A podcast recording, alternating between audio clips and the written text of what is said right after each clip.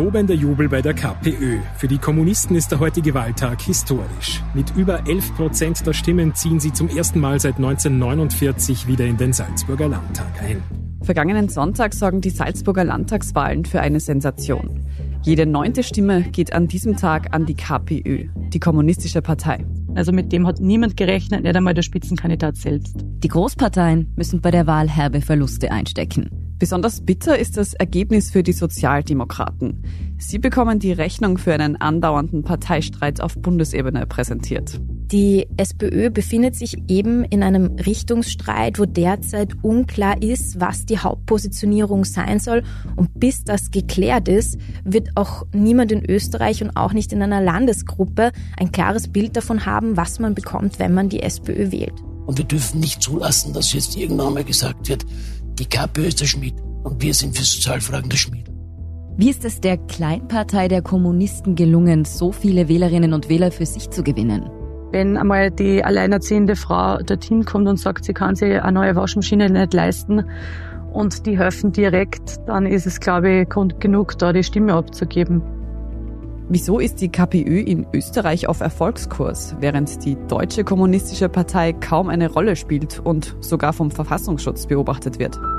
Ich finde das Geschichtsvergessen, denn man muss schon wissen, wofür die kommunistische Partei gestanden ist früher, was also sozusagen unter dem Motto Kommunismus an Verbrechen geschehen ist. Doch nicht nur der linke Rand gewinnt in Salzburg.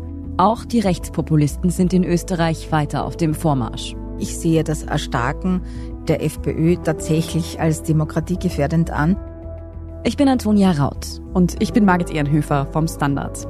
In dieser Folge von Inside Austria zeigen wir, wie die politischen Ränder in Österreich erstarken. Und wir fragen, ob auch in Österreichs Nationalrat in Wien bald die Kommunisten eine ernstzunehmende Kraft darstellen könnten.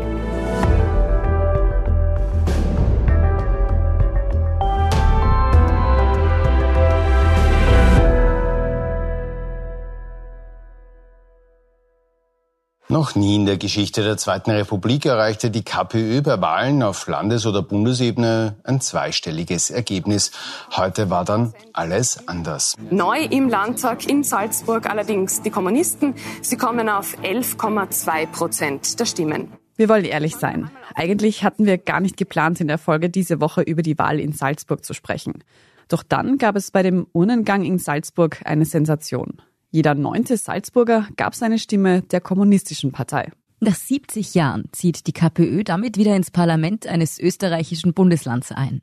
Dass ein zweistelliges Ergebnis erzielt wird und die einfach sofort auf Platz vier vor die Grünen kommen, das ist ja eine politische Sensation. Also mit dem hat niemand gerechnet, nicht einmal der Spitzenkandidat selbst. Das ist unsere Kollegin Stefanie Rueb. Sie berichtet als Länderkorrespondentin für den Standard aus Salzburg. Bei der letzten Wahl war die KPÖ dort auf nicht einmal ein Prozent der Stimmen gekommen. Da fragen wir uns natürlich, was steckt hinter diesem plötzlichen Erfolg? Personell engagieren sie bei der Salzburger KPÖ ganz unterschiedliche Menschen, vom Eisenbieger über die Ärztin bis zum Studierenden oder Sozialarbeiterinnen. Vor einigen Jahren hat die KPÖ in Salzburg einigen Zulauf bekommen. Und zwar von einer ganz bestimmten Organisation. Es kommen auch sehr viele Freiwillige und Parteimitglieder von den jungen Grünen, weshalb die KPÖ in Salzburg auch den Namen KPÖ Plus trägt. Die jungen Grünen, das war die Jugendorganisation der österreichischen Grünen. Und diese Vorfeldorganisation hatte sich 2017 ziemlich heftig mit der Mutterpartei zerstritten. Es ging dabei, ganz grob erklärt, darum, wie die damalige Bundeschefin der Grünen, Eva Klawischnik, mit den Jugendorganisationen umging. Die jungen Grünen kritisieren sie dafür scharf und forderten sogar ihren Rücktritt. Daraufhin drohte Klawischnik mit dem Rauswurf der jungen Grünen aus der Partei. Wir sind weiterhin gewillt, eine Versöhnung mit der Bundespartei zu suchen und auch einen Neustart zu wagen. Ich nehme auch die harsche Rücktrittsforderung an Eva Klawischnik zurück. Die damalige Vorsitzende der jungen Grünen, Flora Petrik, ruderte zurück. Doch der Rauswurf kam trotzdem. Zahlreiche linke JungpolitikerInnen standen dann auf einmal ohne politische Heimat da. Die haben sie dann überlegt, wo sie hingehen und haben eben so ein Bündnis mit der KPÖ in Salzburg geschlossen. Rund 100 Jahre nach der Gründung der KPÖ in Österreich bringt das Bündnis mit den ehemaligen jungen Grünen nun frischen Wind in die Partei. Und eben diese Gruppe holte vergangenen Sonntag das historische Ergebnis für die Kommunisten in Salzburg. Allen voran darf sich diesen Erfolg nämlich ein ehemaliger junger Grüner auf die Fahnen schreiben. Mein Name ist Kai Michael Dankel, ich bin 34 Jahre alt und arbeite im Salzburg Museum. Seit vier Jahren bin ich Gemeinderat für die Bevölkerung hier in der Stadt Salzburg und kümmere mich intensiv ums Thema Wohnen sowie um viel kleine und große Anliegen der Bürger und Bürgerinnen. Kai Michael Dankel ist zwar noch jung, aber schon seit Studienzeiten politisch aktiv. Bis zum Rauswurf aus der Mutterpartei ist er Bundessprecher der Jungen Grünen. Durch das Bündnis mit der KPÖ kommt Dankel dann mit 29 Jahren in die Salzburger Stadtpolitik. Und dort sitzt er seither als einziger Vertreter der Kommunisten im Gemeinderat. Seine Politik schaut er sich vor allem bei der Grazer KPÖ ab. In der steirischen Hauptstadt ist mit Elke K. nämlich eine Kommunistin sogar Bürgermeisterin. Über sie und die Rolle der KPÖ in Graz haben wir schon eine eigene Folge von Inside Austria gemacht. Die finden Sie in den Shownotes verlinkt. Elke K. ist jedenfalls Kai Michael Dankels politisches Vorbild. Nach ihrem Beispiel setzt Dankel auch in Salzburg vor allem auf soziale Themen. Mit seinen Sozialberatungen hilft der Menschen auch direkt. Zudem spendet der Dankel nach dem Vorbild der Grazer KPÖ auch jeden Monat 400 Euro von seinem Nettogehalt als Gemeinderat in einen Sozialfonds. Und seit dem Einzug in den Gemeinderat hat er so schon 28.000 Euro an Salzburger in Notlagen abgegeben. Dankel ist ein Politiker mit Hands-on-Mentalität. Manche sagen, der junge Spitzenkandidat der KPÖ sei weniger ein Politiker als ein Ombudsmann in Sozialfragen für die Bevölkerung. Und das scheint bei den Salzburgerinnen und Salzburgern ziemlich gut anzukommen. In der Stadt Salzburg hat er sogar mehr Vorzugsstimmen erreicht als der Landeshauptmann und war bei der Landtagswahl für viele Wählerinnen und Wähler auch als Person das wichtigste Motiv für ihre Stimmabgabe. Aber nicht nur personell dürfte die KPÖ Plus den richtigen Riecher gehabt haben. Die Partei setzt auch inhaltlich auf die Themen, die die Menschen in Österreich derzeit am meisten beschäftigen. Russlands Angriffskrieg gegen die Ukraine wirkt sich weiterhin negativ auf die EU-Wirtschaft und damit auch auf Österreich aus. Corona-Welle, Teuerungswelle, die Regierung muss durch die Krisen surfen und niemand weiß, wie viele Stürme noch auf uns zukommen. Seit einem Jahr geht es mit den Preisen konstant bergauf. Besonders teuer sind ausgerechnet Lebensmittel. Lebensmittel, Energie, Wohnen. Immer mehr Menschen ächzen unter den steigenden Preisen. In Österreich ist die Teuerung aktuell nämlich besonders hoch. Zum Vergleich, Expertinnen rechnen für das Jahr 2023 in der Eurozone mit einer durchschnittlichen Inflation von 5,6 Prozent. In Österreich liegt sie aber bei über 8 Prozent. Wenn sie die Menschen einfach nicht mehr leisten können, normal einkaufen zu gehen oder für normale Grundnahrungsmittel so viel Geld ausgeben müssen, dann wird es immer schwieriger und das ist genau ein Punkt, was auch die KPÖ eben angesprochen hat während dem Wahlkampf und wo aber sie direkte Hilfe geben. Nach dem Vorbild der Grazer Stadtregierung zahlen PolitikerInnen der KPÖ Plus auch in Salzburg einen Teil ihres Politikergehalts in einen Sozialfonds ein. Konkret heißt das, wenn Dankel in Zukunft 3200 Euro netto als Landesrat verdienen würde, dann behält er nur 2300 Euro davon für sich. Den Rest zahlt er eben in so einen Sozialtopf ein. Geraten BürgerInnen in finanzielle Not, dann können sie sich an die KPÖ wenden und diese hilft gegebenenfalls mit Geldern aus eben diesem Topf aus. Wenn einmal die alleinerziehende Frau dorthin kommt und sagt, sie kann sich eine neue Waschmaschine nicht leisten und die helfen direkt, dann ist es, glaube ich, Grund genug, da die Stimme abzugeben. Unsere Hörerinnen und Hörer aus Deutschland wundern sich jetzt vielleicht, dass ausgerechnet in Salzburg, der Geburtsstadt Mozarts, dem Festspielland und fixen Treffpunkt der oberen 10.000, Armut so eine große Rolle spielen soll. Aber Tatsache ist, auch wenn in Salzburg der Tourismus die Kassen klingeln lässt, bei der Bevölkerung kommt nur verhältnismäßig wenig davon an. Bei den Löhnen liegt nämlich Salzburg nur im Mittelfeld und belegt den fünften Platz und Bundesländervergleich. Und das liegt auch daran, dass in Salzburg einfach sehr viele Menschen im Dienstleistungsbereich arbeiten, im Tourismus also zum Beispiel. Und die Teuerung frisst dann eben immer größere Teile der Löhne auf und Salzburg ist zusätzlich nur ein teures Pflaster, also auch mit ganz normalen Einkäufen, auch mit Restaurantbesuchen oder so im Vergleich ist Salzburg einfach total teuer. Und gleichzeitig haben aber die Preise auf dem freien Wohnungsmarkt in Salzburg seit dem Jahr 2000 massiv angezogen und sind viel stärker gestiegen als die Inflationsrate. Laut den Zahlen der Arbeiterkammer schnellten die Mieten seit der Jahrtausendwende um 78 Prozent hoch. Konkret heißt das, eine 70 Quadratmeter Wohnung kostet in Salzburg etwa 1200 Euro. Das ist mehr als eine vergleichbare Wohnung in Wien. Preise, die sich viele Menschen einfach nicht mehr leisten können. Und genau hier setzt eben die KPÖ an. Sie setzen voll und ganz auf das Thema leistbares Wohnen. Das ist das wichtigste Thema. Und das kommt an, weil im Schnitt geben die Menschen hier mehr als 40 Prozent ihres Einkommens fürs Wohnen aus. Von der Landesregierung aus ÖVP, Grünen und Neos sind viele Salzburgerinnen und Salzburger enttäuscht. Ihnen ist es in ihren Augen nicht gelungen, den steigenden Preisen etwas entgegenzusetzen. Im Kontrast dazu setzt die Salzburger KPÖ auf niederschwellige Angebote und schnelle Lösungen. Auf Initiative von KPÖ-Chef Dankel können sich SalzburgerInnen zum Beispiel bei einem Umzug etwas Geld von der Stadt Salzburg ausborgen, um Nebenkosten wie Kautionen zu stemmen. Das kommt gut an. Und zwar nicht nur bei Wählerinnen und Wählern vom linken Rand des Spektrums. Die KPÖ konnte Stimmen aus allen politischen Lagern abziehen. Das zeigen die Wahlanalysen von Sora. 8000 Stimmen kamen von SPÖ und Grünen jeweils. 5000 von Nichtwählern, also sehr viele Menschen, die für die KPÖ abgestimmt haben, haben teilweise schon seit Jahren nicht mehr gewählt. Und jeweils 3000 Stimmen haben die Kommunisten auch von der ÖVP, von der FPÖ und von den Neos abgezweigt. Die Kommunisten konnten mit ihrem klassischen linken, niederschwelligen Programm also auch Menschen überzeugen, die sich von den etablierten Parteien nicht mehr abgeholt fühlen. Ganz besonders von einer Partei. Ganz bestimmt spielt es eine Rolle, wenn eine Partei keine klare Positionierung hat, was in der SPÖ ja derzeit definitiv der Fall ist. Das ist unsere Kollegin Katharina Mittelstädt, leitende Redakteurin Innenpolitik beim Standard. Sie spielt darauf an, dass die Sozialdemokratie in Österreich derzeit ziemlich mit sich selbst beschäftigt ist. In der SPÖ tobt seit Wochen ein Führungsstreit.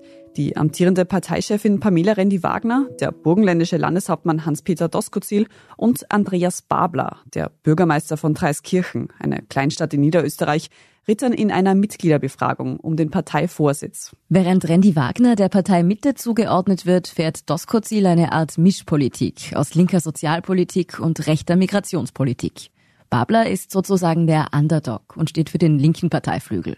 Der Salzburger Parteichef David Egger hat so gut es geht versucht, sich im Wahlkampf nicht zu sehr in dieses Bundesmatch hineinziehen zu lassen. Ich schätze alle Sozialdemokraten, die sich konstruktiv einbringen. Ich bin im Team der Salzburger und Salzburger, habe ich immer gesagt. Auch wenn er sich selbst möglichst neutral als Team Salzburg bezeichnet, wir wissen schon aus früheren Parteimachtkämpfen, dass Egger im Team Doskozil spielt. Sein Programm für Salzburg? In Salzburg hat er jetzt in diesem Wahlkampf versucht, FPÖ-Sympathisanten abzugrasen. Er hat da zum Beispiel die Forderung aufgestellt, dass auch in Salzburg Corona-Strafen zurückgezahlt werden sollten.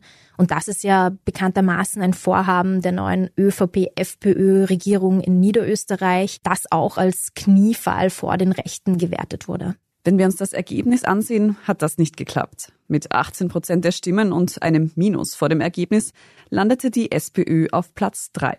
Auch wenn die Politbeobachter Land auf Land ab den Streit auf Bundesebene in der SPÖ als Hauptgrund für diese Wahlschlappe sehen, orten die drei Kandidaten, die da um die Führung der Spitze kämpfen, natürlich die Gründe für die Verluste bei der Konkurrenz. Es versucht jedes Team innerhalb der SPÖ, die gerade um die Führung rittern, dem jeweils anderen so ein bisschen das Bummel, wie man in Wien sagt, zuzuschieben. Und wir dürfen nicht zulassen, dass jetzt irgendwann mal gesagt wird, die KPÖ ist der Schmied. Und wir sind für Sozialfragen der Schmiedel. Auf Bundesdeutsch übersetzt wäre die Frage nach Schmied und Schmiedel übrigens die nach Koch und Kellner. Da sagen eben die Leute rund um Hans-Peter Doskozil, na ja, das ist eben das langjährige Führungsversagen, das jetzt ein weiterer Tropfen war auf dem heißen Stein und somit jetzt eben auch in Salzburg sich gezeigt hat, dass es momentan nicht funktioniert. Da sagen die Leute rund um Pamela Rendi-Wagner, naja, wie soll momentan eine Landesgruppe reüssieren oder dazu gewinnen,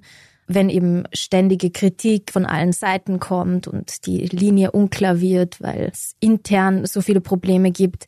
Und dann gibt's natürlich noch Andreas Babler, den am klassischsten linken Kandidaten innerhalb dieser Dreierkonstellation, der ihm sagt, na ja, eigentlich hat die KPÖ in Salzburg mit einem klassisch sozialdemokratischen Programm gewonnen. Und mit dieser Einschätzung liegt Andreas Babler vermutlich gar nicht so daneben. Teuerung, Wohnungsnot, Pflegenotstand. Die aktuell brennenden Themen wären perfekter Nährboden für linke sozialdemokratische Politik. Aber die SPÖ hat derzeit einfach keine klare Linie. Ganz im Gegenteil. Die SPÖ befindet sich eben in einem Richtungsstreit, wo derzeit unklar ist, was die Hauptpositionierung sein soll. Und bis das geklärt ist, wird auch niemand in Österreich und auch nicht in einer Landesgruppe ein klares Bild davon haben, was man bekommt, wenn man die SPÖ wählt. Fest steht jedenfalls, der andauernde Streit um die Führung hat die SPÖ nicht nur in Salzburg Stimmen gekostet, sondern wirkt sich auch insgesamt auf die Umfragen aus. Die Sozialdemokraten liegen nur noch auf Platz drei, hinter FPÖ und ÖVP. Zur Erinnerung, im Sommer vor nicht einmal einem Jahr lagen sie noch auf Platz eins. Viele Wählerinnen und Wähler trauen der SPÖ bei dem ganzen internen Chaos offenbar nicht mehr zu, ihre Interessen ordentlich zu vertreten und orientieren sich deshalb um. Man sieht es, glaube ich, auch europaweit. In Ländern, wo es eine starke Sozialdemokratie gibt, ist links davon wenig Platz. Dort, wo das nicht der Fall ist, dort ist eben Platz für andere Linksparteien. Das ist Petra Stuiber. Sie ist stellvertretende Chefredakteurin beim Standard und Expertin für österreichische Innenpolitik. Ich glaube, genau dieses Phänomen tritt jetzt gerade in Österreich ein. Also da ist tatsächlich ein Vakuum. Das Ergebnis sieht man in Salzburg, wo die KPÖ viele frühere SPÖ-Wählerinnen, aber auch Grünen-Wähler von sich überzeugen konnte. Es ist tatsächlich so, dass es den Leuten nicht gut geht, dass auch die sogenannte bürgerliche Mitte sehr leidet unter der Teuerung. Und dieses Problem wird weder von den regierenden Parteien erkannt. Das ist wiederum etwas, was die Grünen auch, glaube ich, trifft. Und natürlich auch die ÖVP, aber die Grünen noch mehr, weil die ja sozusagen quasi als der linkere Teil der Koalitionsregierung gesehen werden. Und natürlich vor allem die Sozialdemokraten. Die Sozialdemokraten hätten da in den vergangenen Monaten viel mehr hineinfahren müssen, viel mehr das zum, politisch zum Thema machen müssen. Das ist nicht passiert. Und da spricht Petra Ströber jetzt dezidiert nicht mehr nur von der Situation der Menschen in Salzburg. So geht es den Menschen überall in Österreich. Deshalb fragen wir uns, könnte die KPÖ auch auf Bundesebene und ganz konkret bei der nächsten Nationalratswahl auch so gut abschneiden? Bundespolitik ist immer noch mal etwas anderes als eine kommunale Politik oder auch eine regionale Landespolitik. Der Zugang zum Wähler ist ein viel unmittelbarer. Für die KPÖ könnte da zum Problem werden, dass sie ihre aktuellen Erfolge durch ultralokale Ansätze erzielt. Man sieht das einfach in Graz, LKK und auch ihr Vorgänger Fritz Kaltenecker, die sind einfach gewählt worden von den Leuten, weil in jedem Gemeindebau hat man sie gekannt, in jedem Wohnhaus. Sie sind von Block zu Block gezogen, haben mit den Mietern, Mieterinnen gesprochen. Das ist alles sehr persönlich und dasselbe hat der Herr Dankel jetzt in Salzburg gemacht. Das ist in einer einzelnen Stadt wie Salzburg oder Graz umsetzbar und lässt sich vielleicht auch noch auf ein eher kleines Bundesland wie Salzburg umlegen. Aber österreichweit stößt eine Kleinpartei wie die KPÖ da schnell an ihre Grenzen. Viel wichtiger wird laut Petra Stoiber aber auch noch die Frage, wer denn da konkret auf dem Wahlzettel steht. Das kommt ganz darauf an, welche Personen sie an der Spitze hätte. Konkret heißt das, wenn die KPÖ von ihren 0,7 Prozent bei der letzten Wahl auf mehr als 5 Prozent kommen will, die sie eben braucht, um in den Nationalrat einzuziehen, dann braucht sie vor allem eins, einen richtig starken Spitzenkandidaten bzw. eine Spitzenkandidatin. Dass man auf Bundesebene jetzt nicht von Block zu Block und Gemeindebau zu Gemeindebau gehen kann, um jedem Wähler persönlich die Hand zu schütteln, das ist klar. Das muss aber auch gar nicht sein, um Erfolg zu haben. Dass das für linke Kleinparteien kein Hindernis sein muss, das zeigt zum Beispiel dieser Mann. Ich hatte nie am Schirm, ein Politiker zu sein. Ich habe auch immer gesagt, boah, boah, also echt, das ist, das, jede Faser meines Körpers widerstrebt mir, mich als Politiker zu bezeichnen. Dominik Vlasny, der Gründer und Frontmann der Bierpartei. Wenn du gerne fett bist und jeden Tag auch gesoffen, dann wähl jetzt uns die Bierpartei, wir werden die Altsteuer abschaffen. Der Arzt und Punkmusiker hat die Bierpartei vor acht Jahren gegründet.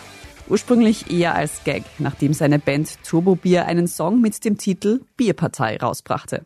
Die Partei kandidierte dann jedenfalls unter anderem bei der Gemeinderatswahl in Wien und hat es da tatsächlich in mehrere Bezirksvertretungen geschafft. Und schließlich gelang Vlasny vor nicht einmal einem Jahr sein bisher größter politischer Erfolg. Bevor ich jetzt äh, aushole, was heute epochales passiert ist, habe ich auch den alten und neuen Bundespräsidenten getroffen und ihm sehr herzlich für seinen Wahlerfolg gratuliert. Dominik Vlasny kandidierte als österreichischer Bundespräsident gegen den amtierenden, eher mittig bis links verorteten Präsidenten Alexander van der Bellen. als noch einmal linkere und vor allem auch jüngere Alternative. Wir haben Dominik Vlasny damals zum Interview getroffen und auch eine Folge Inside Austria über ihn gemacht. Auch diese Folge verlinken wir Ihnen in den Show Notes. Gleich vorweg, gewonnen hat Dominik Vlasny nicht. Und wirklich große Hoffnungen auf den Sieg hat er sich vermutlich auch nie gemacht. Es wirkte schon damals ein bisschen so, als wolle er eher ausloten, was denn auf Bundesebene für die Bierpartei eigentlich möglich wäre. Das Ergebnis war dann durchaus beachtlich. 8,3 Prozent. Ohne großes Budget, ohne Parteiapparat im Hintergrund. Und 8 Prozent, damit wäre die Bierpartei im Nationalrat. Warum das für uns hier jetzt so interessant ist? Auch die Bierpartei steht für eine ziemlich klassische linke Politik, die auch den Populismus nicht scheut. Unvergessen ist da zum Beispiel der Bierbrunnen, mit dem Blasny in Wien als Wahlversprechen antrat und den er dann tatsächlich, zumindest für einen Nachmittag, umsetzte. Vor allem aber steht die Bierpartei für Dominik Vlasny selbst. Er ist die Antithese zum spießigen Berufspolitiker. Lustig, nahbar und bodenständig. Äh, konsumieren Sie illegale Drogen? Nein. Nicht mehr oder noch nie? Nein, noch nie. Okay. Okay, natürlich habe ich mal einen Joint geraucht, ja. Ist eine illegale Droge, oder? Ja. Also doch. Ist schon länger her, ja. Nur einmal. Vielleicht auch zweimal dass einmal einer sitzt in der ZIP 2 und auf eine Interviewfrage nicht gleich eine Antwort weiß und einfach ein bisschen spricht, wie ihm der Schnabel gewachsen ist. Also das ist so eine Sehnsucht nach Authentizität, die die klassische Politik eigentlich gar nicht mehr wirklich bedient. Und seit der Bundespräsidentschaftswahl hat sich in dieser Stimmungslage auch nicht besonders viel verändert. Aktuell sieht es aus, als könnte Vlasny bei der nächsten Wahl tatsächlich ins Parlament einziehen. Ich denke, wenn er will, dann kann er das tun. Also ich habe mich mit jemandem unterhalten aus der Umfrageblase, also einem Menschen, der Umfragen macht. Und er sagt, selbst jetzt, Monate nach der Bundespräsidentschaftswahl, als das vorbei war, ist ja Vlasny wieder ein bisschen in der Versenkung verschwunden. Aber selbst jetzt, wenn man ihn abfragt, dann hätte der gute Chancen, in den Nationalrat einzuziehen.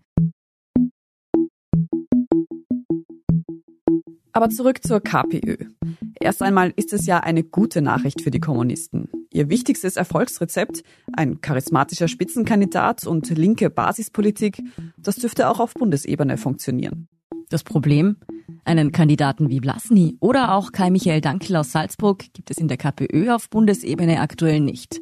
Und es gibt auch niemanden, der sich jetzt auf die Schnelle noch aufbauen ließe. Ehrlich gestanden, mir fällt niemand ein. Das hat auch damit zu tun, dass es in der KPÖ unterschiedliche Strömungen gibt. Je nach Bundesland, ja sogar je nach Kommune ist die Partei ganz anders ausgerichtet.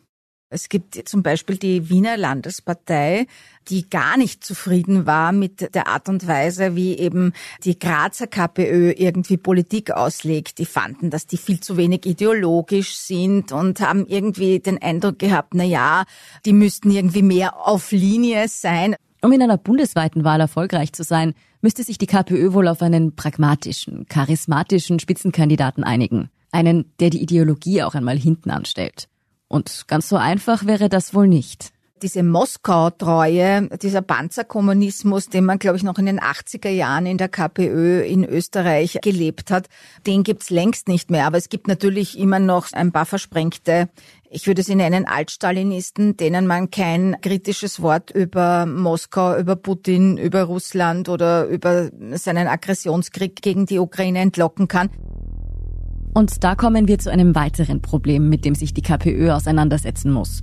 Sie trägt nun einmal noch immer den Kommunismus im Namen. Und das verbinden viele mit pro-russischen Tendenzen. Die offiziellen Stellen, die distanzieren sich. LKK, Kai Michael Dankel, sie positionieren sich klar gegen Putin und dessen Krieg in der Ukraine die große Mehrheit da in der KPÖ ist ganz klar auf Seiten von Demokratie und wo man sagt, ein Angriffskrieg wie der von Putin, den kann man nicht irgendwie entschuldigen oder gutheißen. Der ist sogar so weit gegangen und hat in einem Interview vor kurzem gesagt, er ist dafür, dass man Putin einsperrt. Also die versuchen da halt schon einen klaren, die Menschenrechte achtenden und Antikriegskurs zu fahren. Wie glaubwürdig das bis ins letzte Glied der kommunistischen Partei Österreichs ist, das möchte ich hier offen lassen. Trotz dieser Distanzierung kann man laut Petra Stoiber nicht darüber hinwegsehen, dass sich die KPÖ überhaupt noch kommunistisch nennt. Immerhin haben kommunistische Regime Millionen Tote gefordert. Ich finde das Geschichtsvergessen, denn man muss schon wissen, wofür die kommunistische Partei gestanden ist früher, was also sozusagen unter dem Motto Kommunismus an Verbrechen geschehen ist. Kai Michael Dankel von der Salzburger KPÖ kontert dieses Argument in einem Interview mit dem ORF so. Wir haben heute als KPÖ Plus mit den ganzen Diktaturen, den Kommandowirtschaften überhaupt nichts am Hut. Aber man wirft ja heute auch der katholischen Kirche nicht mehr die Inquisition oder die Kreuzzüge vor. Eine nicht komplett schlüssige Argumentationsstrategie. Vor allem, wenn man bedenkt, dass gerade viele Linke der katholischen Kirche ja genau vorwerfen, sich nie richtig mit dieser problematischen Geschichte beschäftigt zu haben. Warum die KPÖ trotz allem am Label kommunistisch festhalten will, das ist nicht wirklich klar. KPÖ steht ja dafür, dass wir schon glauben, dass eine bessere Welt möglich ist, wo die Ausbeutung von Mensch und Natur wo man da das überwindet, wo man die Reichtümer der Welt einfach gerechter verteilt, wo man für mehr Demokratie einsteht. Das klingt jetzt ehrlich gesagt noch nicht unbedingt nach etwas, das sich unbedingt Kommunismus nennen muss. Sie steht natürlich schon für ganz klare sozialpolitisch linke Inhalte. Also sie steht dafür, wenn möglich mit staatlichen Mitteln die Inflation zu begrenzen, eine Existenzabsicherung für alle. Sie steht aber auch dafür sozusagen, dass der Staat in Unternehmen eingreifen soll, wenn sozusagen der Markt in Schieflage gerät. Sie steht durchaus auch für Verstaatlichung von wichtigen Unternehmen. Also das ist schon so eine, ich würde es mal sagen, so eine linke Politik der 70er Jahre mit Leistung und Eigenverantwortung und so haben die wenig am Hut. Die KPÖ steht also für staatliche Eingriffe in die Wirtschaft und ein Gegenmodell zum Neoliberalismus. Was sie aber eindeutig nicht fordert, Planwirtschaft oder die Verstaatlichung aller Produktionsbetriebe. Wenn wir einen Vergleich im deutschen Parteiensystem suchen, dann wären es wohl nicht die deutschen Kommunisten was die sozialpolitischen Anliegen betrifft und auch, glaube ich, die durchaus etwas rückwärtsgewandten Ansichten zur Wirtschaftspolitik, da, glaube ich, gibt es Parallelen zur Linken in Deutschland. Warum hält die KPÖ also daran fest, sich als kommunistisch zu bezeichnen? Vielleicht, weil es mittlerweile durch die Erfolge in Graz auch so etwas wie ein Erfolgslabel wieder ist, also eine Art Revival. Ein wenig hat es vielleicht auch damit zu tun, dass die KPÖ durch das Label kommunistisch auch mehr Aufmerksamkeit bekommt. Wenn die kommunistische Partei in Österreich Wahlen gewinnt, dann macht das über die Grenzen Österreichs und Europas hinaus Schlagzeilen. Wäre es die linke Liste Salzburg oder Graz oder so, dann wäre es vermutlich weniger interessant, auch für die Medien. Doch Petra Ströber glaubt, dass der KPÖ der Kommunismus im Namen auf lange Sicht mehr schadet als nützt dass aber eine Partei mit klar linken Inhalten, die sich von mir aus die Bierpartei nennt oder halt auch irgendwie anders, dass die möglicherweise ein viel größeres Potenzial hätte. Neben der Kritik am Parteinamen werfen einige Beobachter der KPÖ auch Populismus vor. Wenn zum Beispiel Gehälter gespendet werden. Ja, das ist Populismus pur, das ist überhaupt keine Frage, ja. Das ist so, wie wenn Jörg Haider zu Lebzeiten noch irgendwie tatsächlich im Landhaus in Klagenfurt die Tausender ausgeteilt hat, ja. Also absurd. Es ist eigentlich absurde Politik, weil ich finde auch, also Politik ist ein Beruf wie jeder andere und man hat sich sein Gehalt verdient und man soll sich das auch tunlichst behalten. Also was soll denn das? Doch Populismus gegen das System sein, das hat in Österreich nun einmal gerade Hochkonjunktur. Also das kommt noch dazu, dass es eine gewisse Kritik am sogenannten Establishment oder am System gibt. Diese Stimmung richtet sich vor allem gegen die Regierenden und die, die als Teil des Systems wahrgenommen werden. Auch unsere Kollegin Katharina Mittelstädt beobachtet, dass viele Menschen sich von den etablierten Parteien abwenden. Man muss ja auch dazu sagen, wer kann es den Wählerinnen und Wählern verübeln? Die österreichische Politik hat ja, glaube ich, selbst von einer entfernten Außenwahrnehmung wirklich ein desaströses Bild abgegeben. Ja. Es gab geplatzte Regierungen, es gab mehrfache Kanzlerwechsel, Korruptionsvorwürfe. Und unter diesem Image leiden natürlich nicht nur die, die tatsächlich direkt betroffen sind, sondern auch viele von denen, die eigentlich vermutlich redliche Politiker und Politikerinnen sind. Diese Situation ist der perfekte Nährboden für Protestparteien. Eben für Parteien wie die KPÖ und natürlich auch für Rechtspopulisten. Konsequente äh, Oppositionspolitik gegen diese Ampel der Anti-Österreich-Parteien, muss ich schon fast sagen. Gegen diese Einheitspartei, die sich da gebildet hat aus Rot und Grün und Rosarot und die ÖVP auf Bundesebene ist dort auch mit dabei, die in allen wesentlichen Entscheidungen Dinge umsetzen, die die Bevölkerung in der Form gar nicht haben will. Da ist die FPÖ einfach schon seit sehr langer Zeit die große Alternative für einen relativ großen Pool an Menschen, die dafür empfänglich sind. Auch wenn ihr Plus in Zahlen nicht ganz so groß ausfällt wie das der KPÖ, die FPÖ hat in Salzburg um fast sieben Prozent mehr Stimmen bekommen als bei der letzten Wahl. Fast 26 Prozent der Menschen haben den Freiheitlichen ihre Stimme gegeben. Die FPÖ landete damit auf Platz zwei. Und anders als bei der KPÖ war es nicht so sehr ihr Einsatz vor Ort in Salzburg, dem die FPÖ diesen Erfolg verdankt. Die FPÖ befindet sich momentan in einem generellen Höhenflug. Auf Bundesebene sind die Freiheitlichen seit Wochen und Monaten auf Platz eins in Umfragen. Der Turnaround ist da im Dezember 2022 gelungen, als die FPÖ unter der Führung von Herbert Kickel in Wahlumfragen erstmals die SPÖ vom Thron gestoßen hat und seither ist das so. Die FPÖ hat auch derzeit mit ihrem Spitzenkandidaten Kickel die womöglich klarste Positionierung.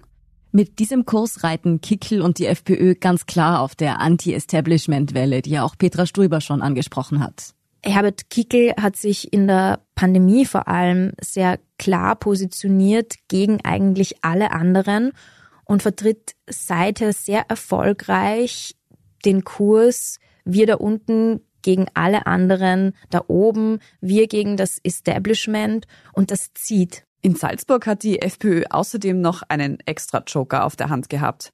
Marlene Swatzek, die gerade einmal 30-jährige Spitzenkandidatin. Es ist nicht schwarz oder weiß. Äh, wenn man so will, sind wir jetzt mittlerweile die Einzigen, hätte man vielleicht auch früher nicht gedacht, die sich auch in Graubereichen äh, wiederfinden und da in der Mitte einfach diskutieren wollen und den Diskurs aufmachen wollen. Wenn das nicht mehr möglich ist, also inhaltlich ist Marlene Swatzek sicher klar auf Linie mit der Bundespartei und mit Herbert Kickel. Sie ist eine stramme Rechte, aber eben sehr resch freundlich im Auftreten und hat schon eine ganz andere Anmutung als Herbert Kickel. Mit dieser freundlichen, ruhigeren Art konnte die FPÖ in Salzburg auch Menschen ansprechen, denen der schon sehr aneckende Herbert Kickel vielleicht noch einen Tick zu extrem wäre, ohne dass Swatzek aber den Kurs auf Bundesebene in Frage stellen würde. Aber gehen wir noch einmal einen Schritt zurück. In Salzburg haben bei dieser Wahl also ganz klar die politischen Ränder gewonnen. Auf der einen Seite die KPÖ, auf der anderen die FPÖ. Heißt das, dass die Gesellschaft in Österreich immer weiter auseinanderdriftet? Also ich denke eigentlich nicht, dass man an diesem Wahlergebnis ablesen kann, dass die Gesellschaft komplett gespalten ist und in Salzburg sich irgendwie eine Gruppe an FPÖ-Sympathisanten, denen der KPÖ-Sympathisanten gegenübersteht und die unmöglich miteinander reden können. Ich glaube, es ist viel mehr so, dass das Wahlergebnis die große Unzufriedenheit in der Bevölkerung mit der Politik als Gesamtes und mit Regierenden widerspiegelt. Mitunter beschäftigen die Wählerinnen und Wähler der KPÖ und der FPÖ also dieselben Probleme. Wohnungsnot, Inflation. Sie finden die Antworten nur bei unterschiedlichen Protestparteien. Doch das Ganze hat einen Haken. Also das Erstarken der kommunistischen Partei in Graz und in Salzburg sehe ich jetzt nicht als demokratiegefährdend an, aber ich sehe das Erstarken der FPÖ tatsächlich als demokratiegefährdend an.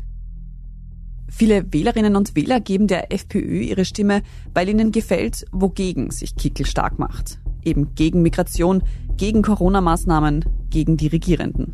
Was dafür weniger Menschen auf dem Schirm haben, wofür die Kickel-FPÖ eigentlich ist und welche Politik sie wohl umsetzen würde, wenn sie tatsächlich an den Schalthebeln der Macht sitzt. Und wenn Kickel an der Macht ist, wenn er an die Macht kommen sollte, dann glaube ich tatsächlich, dass er versuchen würde, das Land Österreich in Richtung Ungarn umzubauen. Da gibt's jetzt schon freundschaftliche Besuche, gute Kontakte und Kickel schaut sich ganz genau an, was Orban macht und das Konzept einer sogenannten illiberalen Demokratie, das findet er sehr charmant. Und eines macht Herbert Kickel immer wieder deutlich. Er will bundesweit wieder mitmischen. Derzeit deutet alles darauf hin und man hört auch aus dem Umfeld Herbert Kickels, dass er sich sehr gute Chancen ausrechnet, dass er in einer nächsten Bundesregierung eine Rolle spielen kann. Nach ganz, ganz vielen Kanzlern des Systems, also kommt ja ein Systemkanzler nach dem anderen, ist jetzt höchste Zeit einmal für einen Paradigmenwechsel. Jetzt braucht es einen Kanzler des Volkes, einen freiheitlichen Volkskanzler. Und obwohl derzeit ja eigentlich alle etablierten Parteien mehr oder weniger klar und deutlich ausschließen, mit Herbert Kickel in einer Regierung zusammenarbeiten zu wollen, geht er selbst davon aus, dass sich das nach einer von ihm erfolgreich geschlagenen Wahl nochmal ändern könnte. Ob das auch in Salzburg eintritt, ist noch nicht absehbar.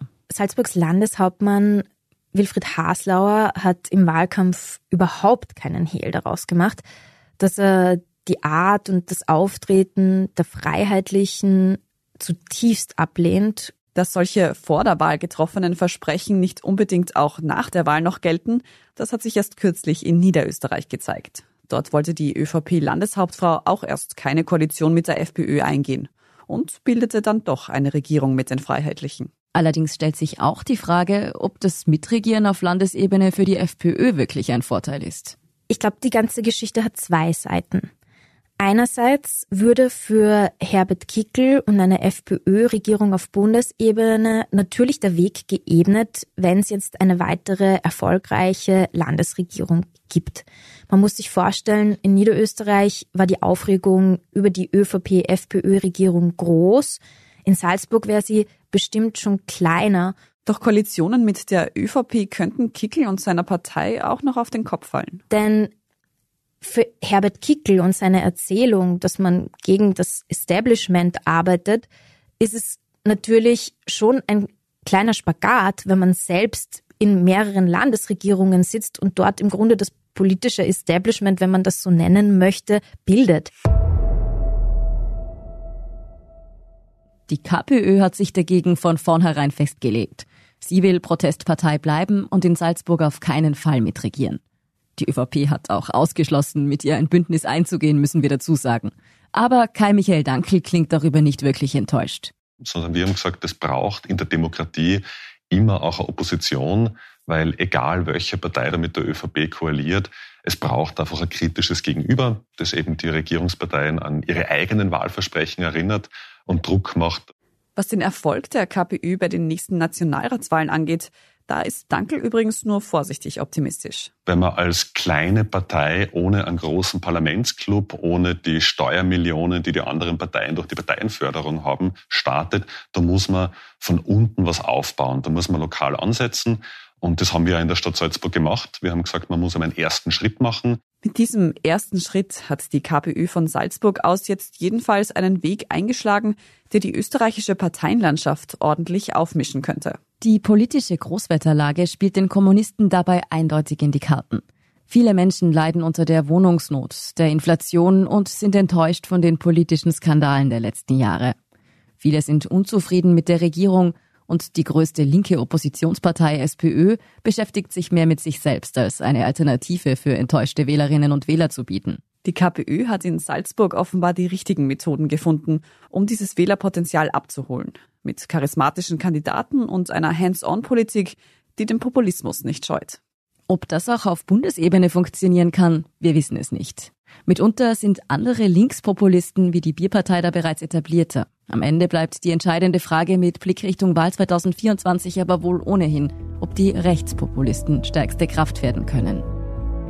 Inside Austria hören Sie auf allen gängigen Podcast-Plattformen, auf der Standard.at und auf spiegel.de. Wenn Ihnen unser Podcast gefällt, dann folgen Sie uns am besten und lassen Sie uns gleich ein paar Sterne da. Kritik, Feedback oder Vorschläge zum Podcast wie immer gern an insideaustria.spiegel.de oder an podcast.derstandard.at. Unsere journalistische Arbeit können Sie am besten mit einem Abonnement unterstützen. Und unsere Hörerinnen und Hörer können mit dem Rabattcode Standard drei Monate lang für 30 Euro das Angebot von Spiegel Plus testen und 50 Prozent sparen. Alle Infos dazu finden Sie auf spiegel.de slash der Standard. Alle Links und Infos stehen wie immer auch in den Shownotes zu dieser Folge. Danke fürs Zuhören und allen, die auch hinter den Kulissen in diesem Podcast mitwirken. Das waren diesmal vor allem Scholt Wilhelm, Janis Schakarian und Christoph Grubitz. Ich bin Margit Ehrenhöfer. Ich bin Antonia Raut. Wir sagen Tschüss und Baba.